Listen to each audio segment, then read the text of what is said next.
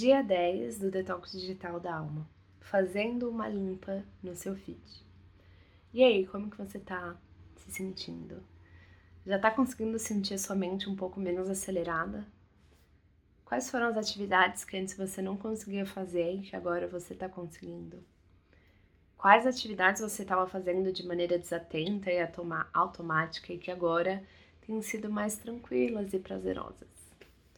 Eu espero que você já esteja se sentindo muito mais presente, calma e reconectada com o seu Criador. Como eu disse logo no começo, o objetivo desse processo que a gente está fazendo não é a gente virar monges que estão completamente desconectadas da vida digital, mas é aprendermos a navegar os mares digitais e os impulsos que, ele nos, que eles nos trazem sem perder a calma e o foco com o que realmente importa. E hoje eu quero que você separe, então, um período de tempo de pelo menos uma hora para dar esse próximo passo que a gente vai dar hoje.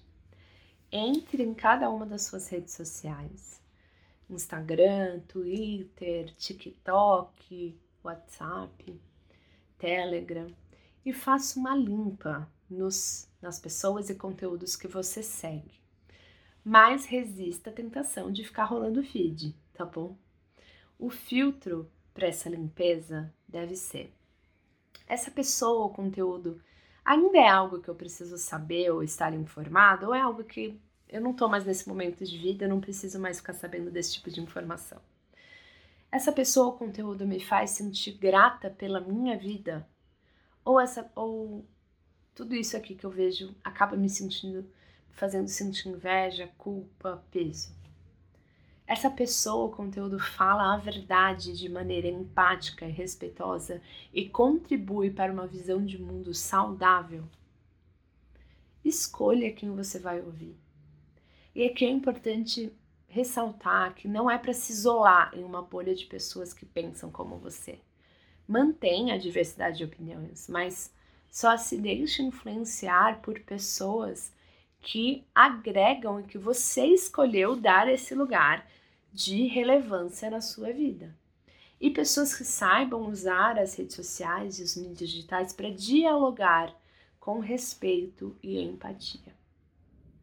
Além disso, eu queria falar sobre os prazeres proibidos aqui. A gente tem sempre aquela pessoa que a gente segue nas redes sociais que a gente não deveria estar seguindo porque ela não acrescenta nada pra gente mas é alguém que a gente gosta de fuxicar a vida, sabe? Aquelas pessoas, aqueles, aquelas celebridades que não deveriam estar ali, a gente só quer ficar é, lendo a, a, revista Capricho contigo para saber o que está acontecendo na vida daquela pessoa. Todas nós temos essa pessoa, tá bom? Pode ficar tranquilo. Mas está na hora de você deixar de seguir essa pessoa. Você gasta tempo vendo ela, a vida dela não vai te acrescentar em nada, tá bom?